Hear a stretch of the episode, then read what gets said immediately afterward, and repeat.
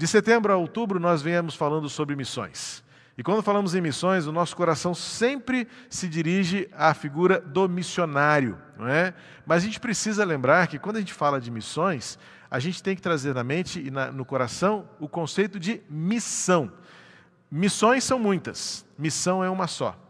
Uh, nós já refletimos sobre isso algumas vezes, que precisamos entender a diferença que há entre as missões e a missão. A missão é realizada por muitas missões. Nesse sentido, então, entendemos que missões são as muitas maneiras de a igreja cumprir a missão que foi dada por Deus. E qual é a missão? A missão é uma só: tornar o nome do Senhor conhecido, o amor de Deus compartilhado e o poder transformador que há na cruz de Jesus, uma forma de mudar a vida das pessoas do nosso tempo. Desde Abraão, Deus chamou Abraão para fazer dele bênção para muitas nações. Deus reuniu para si um povo para fazer o seu nome conhecido. E a partir de um povo, reunir um outro povo maior ainda, imensurável, incontável. A promessa dada a Abraão foi de que ele faria uma nação tão grande quanto as areias, os grãos de areia do mar e as estrelas do céu. Esta promessa chegou até nós porque nós fazemos parte desta grande nação que não é apenas aquele Israel antigo, mas é o novo Israel que se chama igreja. Como isso se torna uma realidade em nossos dias hoje? Quando cada um de nós assume o seu papel.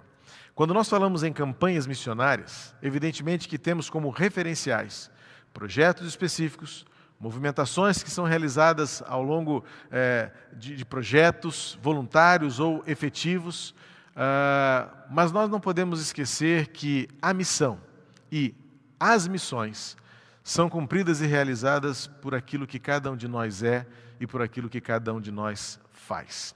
Ontem eu tive o privilégio de participar de um encontro dos jovens da Igreja Batista Curuçá, um encontro virtual. Foi pelo Zoom e eu pude compartilhar com eles uma resposta. Fizeram uma pergunta, os jovens de Itacuruçá estão fazendo ao longo do ano uma pergunta a várias pessoas, de várias áreas de atuação, de várias idades, de várias realidades sociais e comunitárias. E a pergunta para todas as pessoas é: por que você segue a Jesus?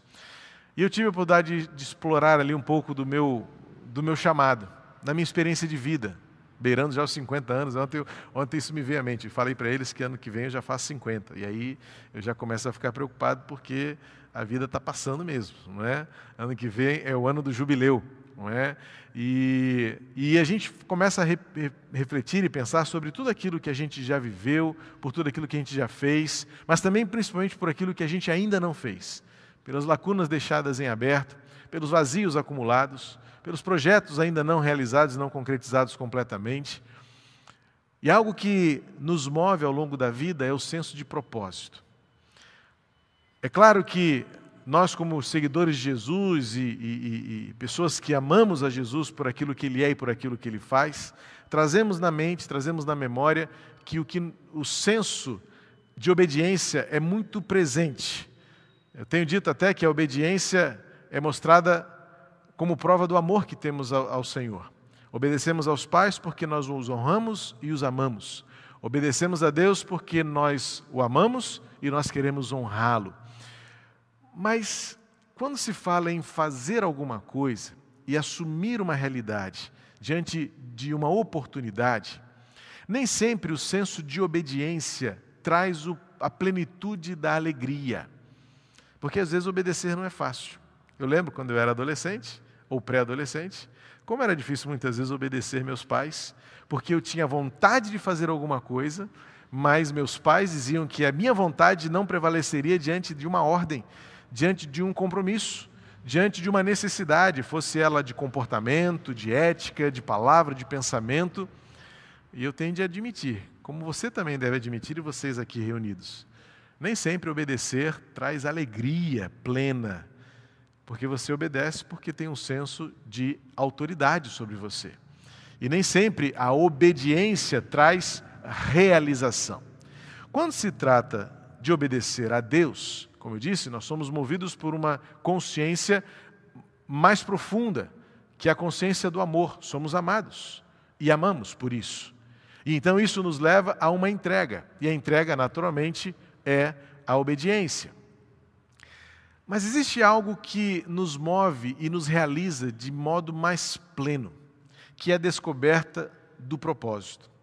E ontem, quando eu falava para os jovens, algo que ao longo da semana vinha martelando na minha mente, tanto pelo compromisso ontem com os jovens de Itacuruçá, mas também por este ser o último domingo da nossa campanha de missões nacionais, também tendo em vista aí o futuro próximo, né? a reabertura da igreja, uh, o retorno às nossas atividades, uh, o reagrupar da igreja, o reunir as equipes novamente, os ministérios se reestruturarem, as nossas salas se abrirem.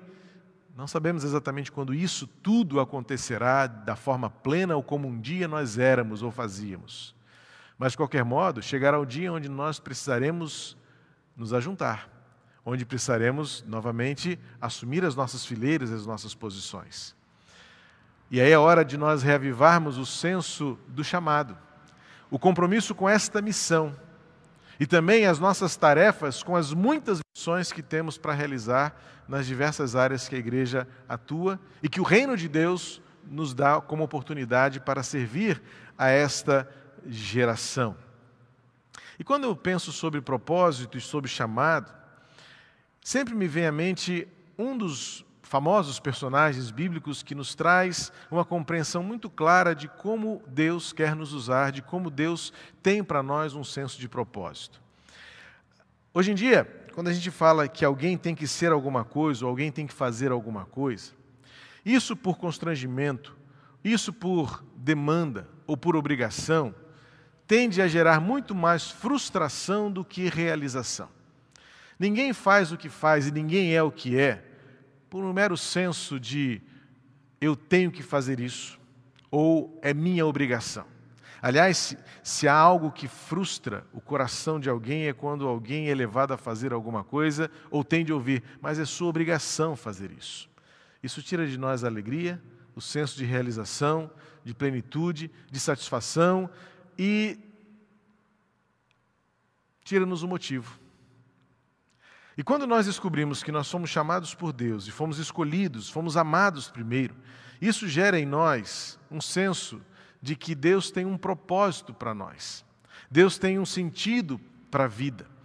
E quando nós fazemos o que fazemos, ou somos o que somos, seja como igreja reunida, ou seja como igreja individual, na singularidade de cada um de nós, devemos resgatar o porquê e o para quê somos o que somos e fazemos o que fazemos.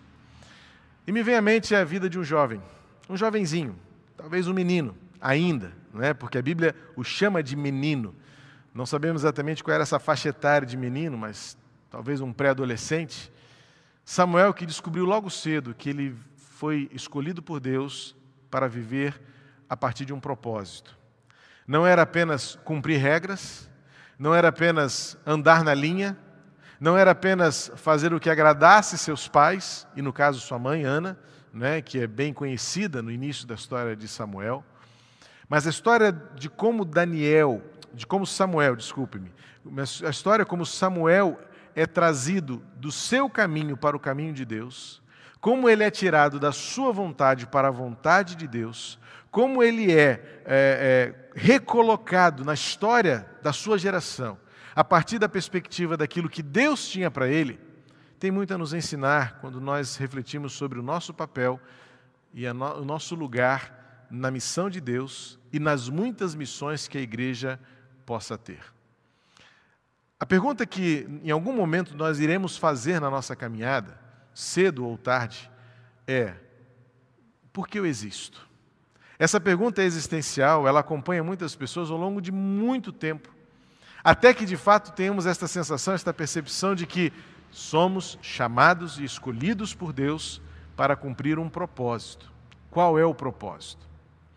Há um equívoco da nossa parte em achar que o propósito de Deus para nós só se dá pleno quando nós estamos, de alguma forma, vivendo exclusivamente para aquilo que nós entendemos ser um ministério. E eu preciso chegar lá longe para depois voltar para o foco, porque há uma compreensão muito equivocada de que ministério é somente aquilo que acontece dentro do contexto de uma igreja reunida, de uma igreja estruturada, de um projeto desenvolvido com uma marca, com um rótulo, com uma placa de uma igreja local. E também só estamos fazendo a vontade de Deus se nós estamos engajados e envolvidos em uma dessas áreas que a igreja estruturada realiza. Então, é um departamento da igreja, é um módulo da igreja, é um ministério da igreja. É claro que a igreja precisa do engajamento de todos nós, é claro que a igreja conta com a participação de todos, mas é um equívoco sutil achar que nós só estamos fazendo a vontade de Deus quando nós estamos fazendo alguma coisa dentro da igreja ou por ou é, sob a, o rótulo de um ministério que a igreja desenvolva. O conceito de ministério e de ministro é aquele que está disposto a servir.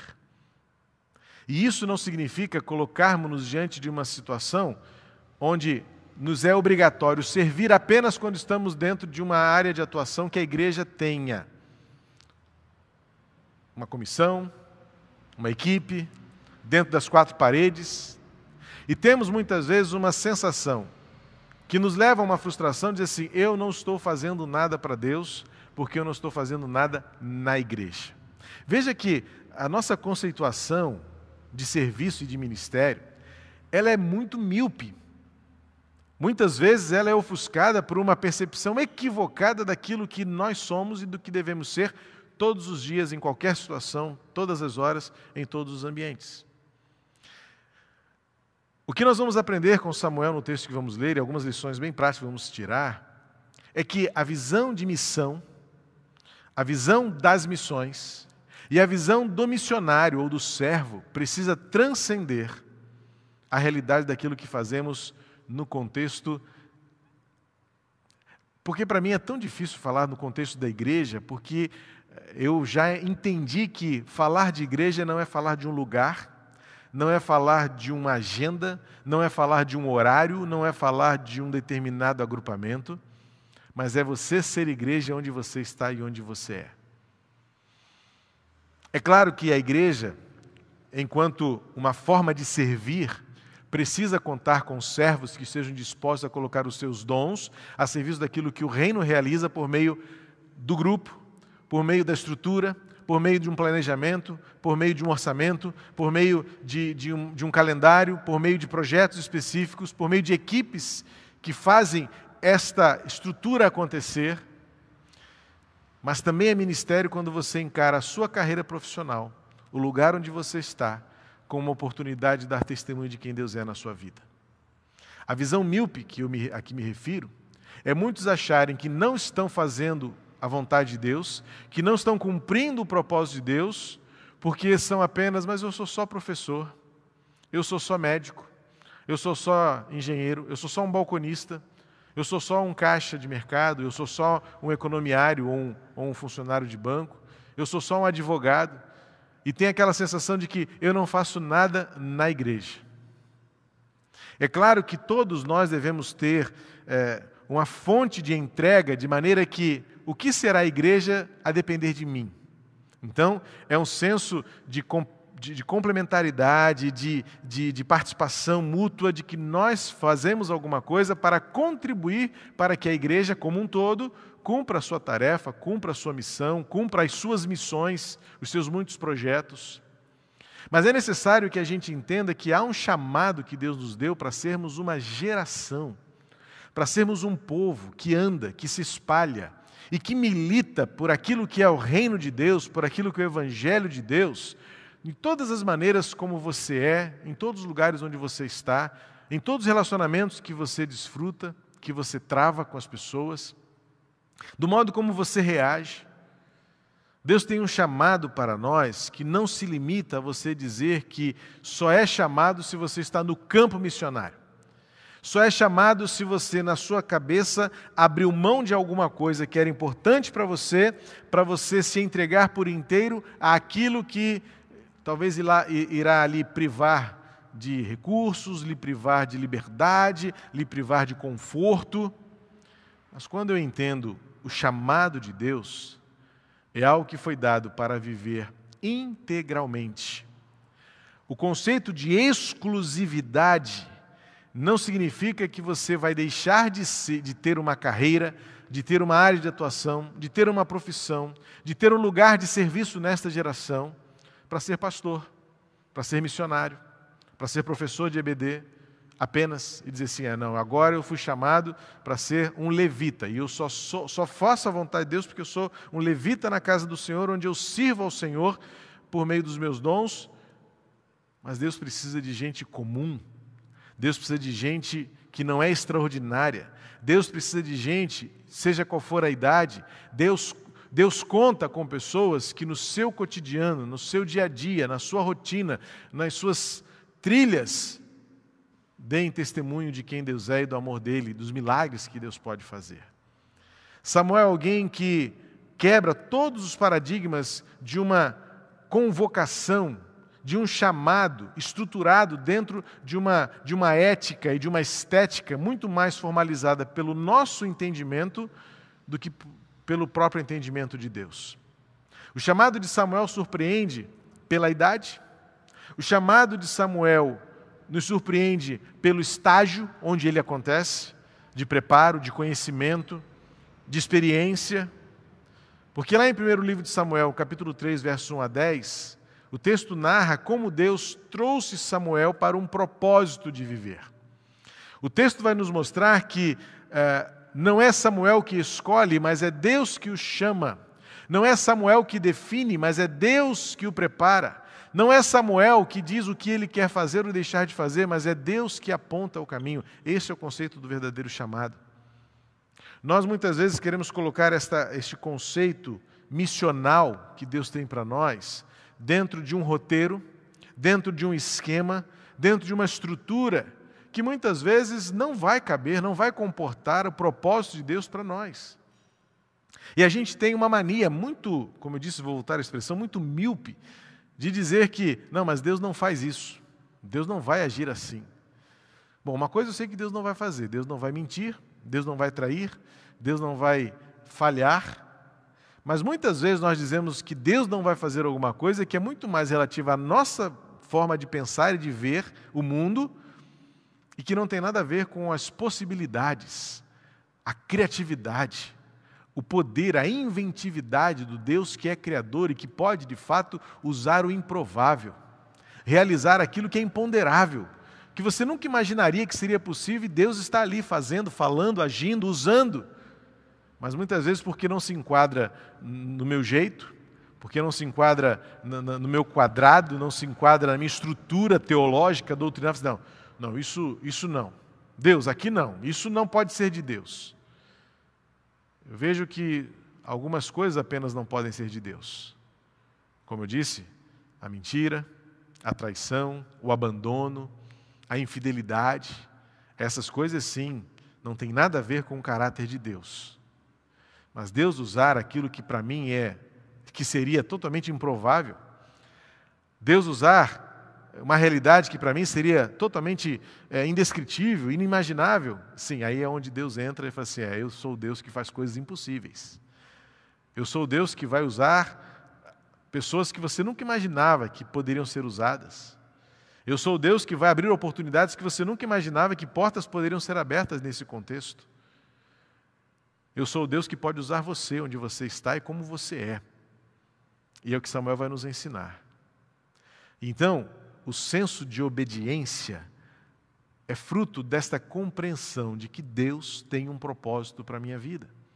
E compete a mim descobrir este propósito, saber onde ele está e qual é a direção que ele tem para a minha vida, de forma que eu, com o passar dos anos, olhe para trás e diga: valeu a pena. E diga como o apóstolo Paulo: eu vivi e a minha vida valeu a pena. Fiz tudo o que tinha que fazer realizei tudo que eu deveria fazer e cheguei até aqui olhando para trás e contabilizando, valeu a pena. Vamos ler o texto e eu quero tirar algumas lições dele aqui para nós, que fundamentam esta, esta real concepção do chamado, da vocação e da missão que temos para realizar, pela diversidade e pela pluralidade da igreja, as múltiplas missões que possam surgir diante de nós. Diz assim 1 Samuel 3, de 1 a 10. O menino Samuel servia o Senhor diante de Eli. Naqueles dias a palavra do Senhor era muito rara, as visões não eram frequentes. Certo dia, o sacerdote Eli, cujos olhos já começavam a escurecer-se, a ponto de não poder ver, estava deitado no lugar de costume. Também Samuel estava deitado no templo do Senhor, onde estava a arca da aliança. Antes que a lâmpada de Deus se apagasse, o Senhor chamou o menino: Samuel, Samuel. Este respondeu: Eis-me aqui. Então correu para onde estava Eli e disse: Eis-me aqui, pois você me chamou. Mas ele respondeu: Eu não chamei você. Vá deitar. Ele foi e se deitou. O Senhor tomou, tornou a chamar: Samuel. Ele se levantou, foi até Eli e disse: Eis-me aqui, pois você me chamou. Mas ele respondeu: Meu filho, eu não chamei você, vá deitar. Porém, Samuel ainda não conhecia o Senhor e a palavra do Senhor ainda não havia sido manifestada a ele. E o Senhor chamou pela terceira vez. Ele se levantou, foi até Eli e disse: Eis-me aqui, pois você me chamou. Então ele entendeu que era o Senhor que chamava o menino. Por isso Eli disse a Samuel: Vá deitar. Se alguém chamar, diga: Fala, Senhor, porque o teu servo ouve. E Samuel foi para o lugar e se deitou. Então o Senhor veio a Eli, a, veio e ali esteve, e chamou como das outras vezes: Samuel, Samuel. Este respondeu: Fala, porque o teu servo ouve. Foi necessário, foram necessárias quatro vezes. E só na quarta vez Eli, eh, eh, Samuel, desculpa, conseguiu responder como deveria responder ao chamado de Deus. Respondemos ao chamado de Deus com disponibilidade. Respondemos ao chamado de Deus com disposição. Respondemos o chamado de Deus com prontidão. Mas até que nós consigamos responder, precisamos entender algumas coisas primeiramente. Primeiro é que Deus chama você, como chamou a mim e como continua chamando cada um de nós, independentemente da sua idade, da sua posição.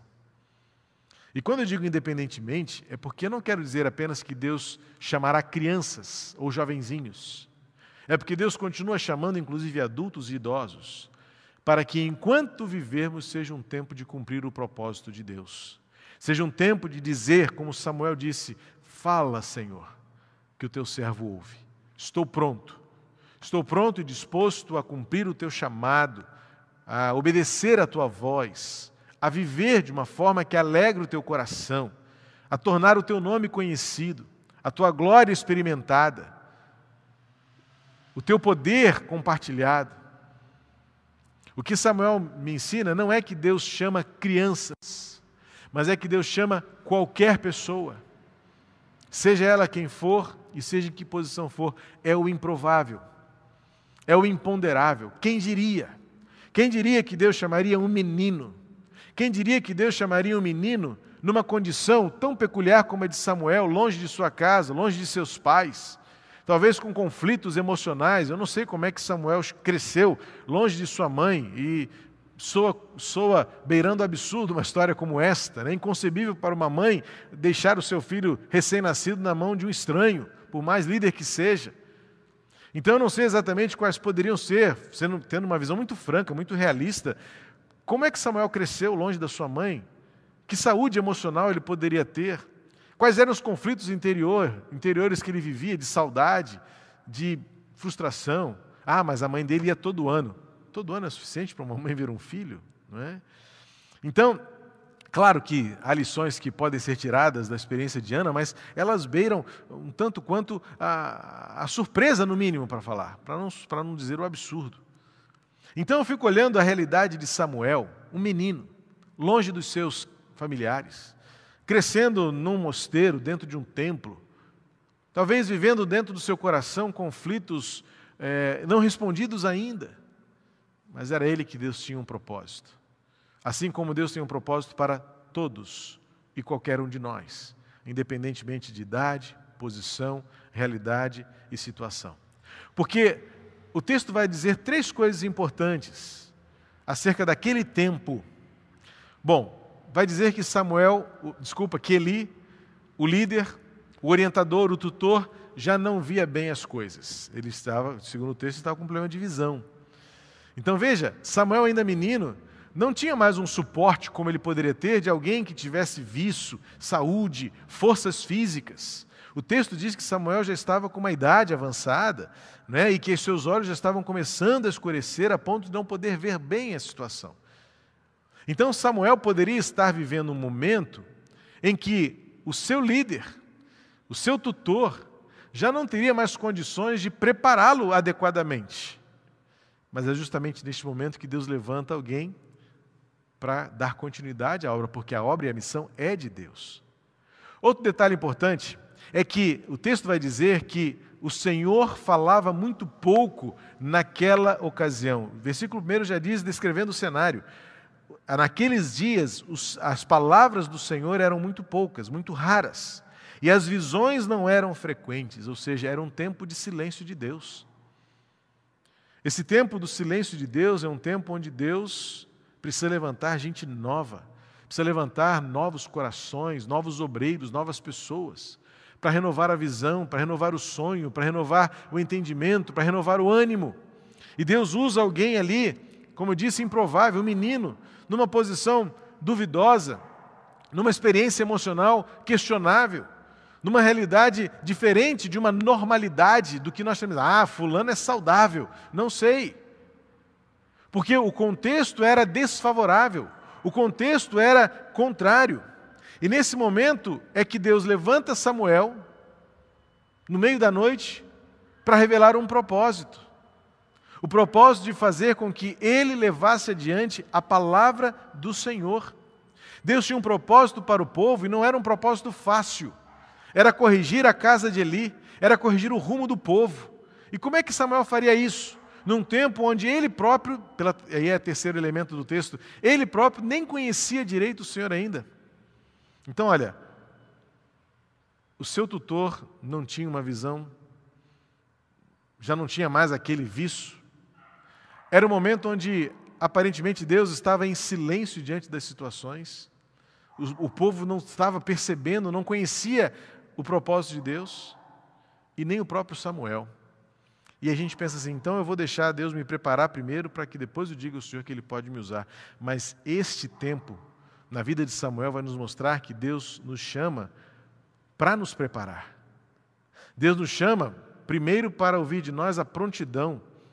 Deus nos chama para primeiro ouvir de nós a disposição. Então depois Ele nos toma mão, nos toma pela mão e nos guia. O primeiro passo é a resposta, o restante é com o Senhor. O que nos é dado é dizer: Senhor, fala, que o teu servo ouve. Tanto não conhecia que ele confundiu as coisas. Ele foi ali três vezes, porque ele não conhecia a voz de Deus. Ele não sabia discernir a voz de Deus das outras vozes. Talvez porque, na, na, naquela percepção infantil ainda da realidade, Qualquer voz de adulto era a voz de Eli. Ele não tinha um referencial ainda de espiritualidade que pudesse dar a ele discernimento e diferenciar. Esta é a voz de Deus, esta é a voz de um homem. E isso poderia levá-lo ao, ao, risco de desobedecer, de se furtar, de, de se esconder, porque, pela graça de Deus, pela misericórdia de Deus, Deus deu a Samuel a chance de ouvir do próprio Eli: Não, não fui eu que te chamei.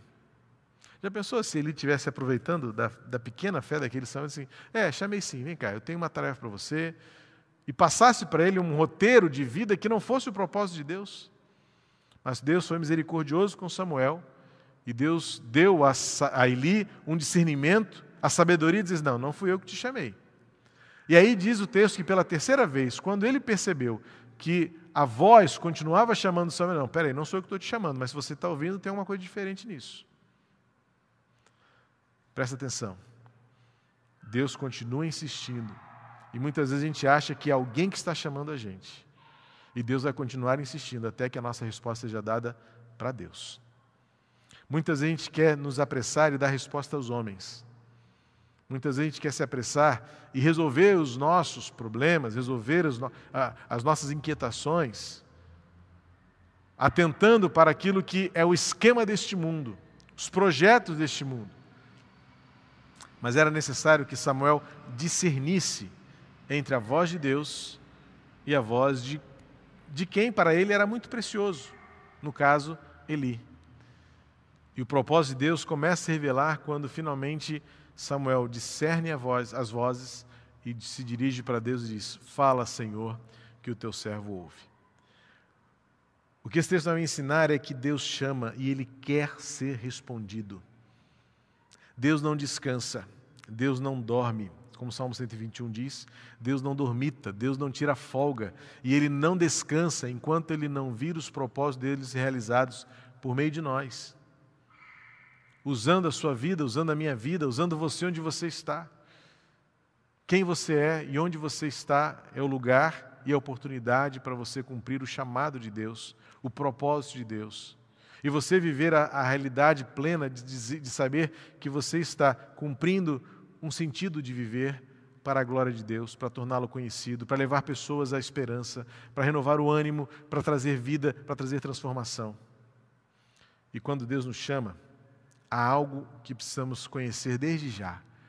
O versículo 19 diz assim, desse mesmo capítulo 3. Bom, a partir do capítulo 10, Deus vai passar para Samuel a missão que era de fato prosseguir o trabalho profético de Eli. A casa de Eli estava em desordem, havia problemas, e ele então é, recebe de Deus uma missão árdua, difícil, mas chega no versículo 19 e temos uma belíssima promessa que diz assim: Samuel crescia e o Senhor estava com ele, e não deixou que nenhuma de suas palavras caísse por terra. O Senhor chama, o Senhor quer ser ouvido, o Senhor tem uma missão para cada um de nós. Nas muitas missões da Igreja de Cristo, do Reino de Deus, Deus tem um propósito. Mas a mais maravilhosa notícia é que Ele estará conosco até o fim.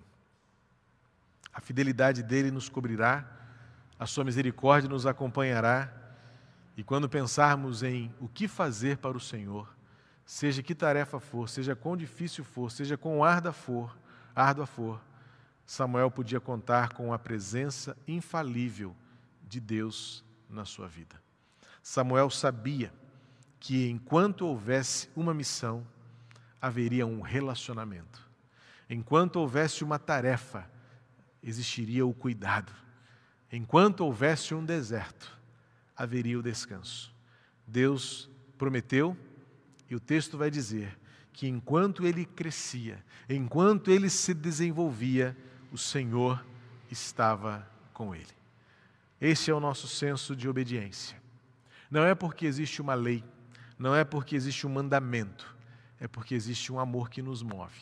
E esse amor nos dá sentido, de saber que enquanto vivermos, temos da parte de Deus um propósito: testemunhar, fazer conhecido o seu amor, fazer a missão de Deus prevalecer no mundo em que nós fomos alcançados por este amor e devemos, portanto, tornar este amor conhecido pelo mundo em nossa geração. Na certeza de que Ele irá conosco até o fim. Foi o que o próprio Jesus nos garantiu quando deu a missão aos doze, aos onze, um já havia ficado pelo caminho. É a promessa que temos do Senhor de que Ele estará conosco até o fim. Que o Senhor nos abençoe, como igreja, como servos, como missionários, onde quer que sejamos, onde quer que estejamos quando Deus chamar o seu nome, lembre-se, Ele de fato quer dar a você o privilégio de viver a missão, de cumprir o propósito. Responda ao Senhor. Diga hoje ainda: Fala, Senhor, que o teu servo, a tua serva ouve. Quero ser usado.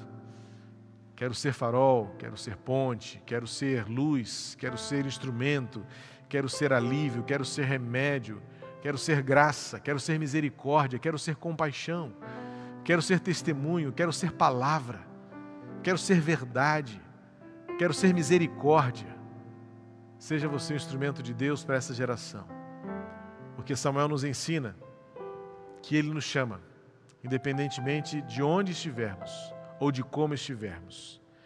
E ao chamar, Ele continuará insistindo até que você diga: Sim, Senhor, fala, estou pronto. Prepare-se, e quando você fizer esta oração, Deus vai falar. Quando você fizer esta oração, fala, Senhor, que teu servo ouve, Deus vai mostrar a você o caminho a ser seguido. Pela sua profissão, pela sua carreira, por meio dos seus dons, aonde você for, onde você estiver, Deus lhe mostrará onde Ele quer e o que Ele quer que você faça. E pode ser uma tarefa muito grande, pode ser um desafio enorme, pode ser algo muito maior do que você podia imaginar. Mas assim como ele esteve com Samuel, enquanto Samuel crescia, Deus estava com ele. Enquanto você crescer, Deus estará com você também. E Ele, pela sua fidelidade, não deixará que nenhuma das suas palavras falhem. Ele cumprirá todas elas.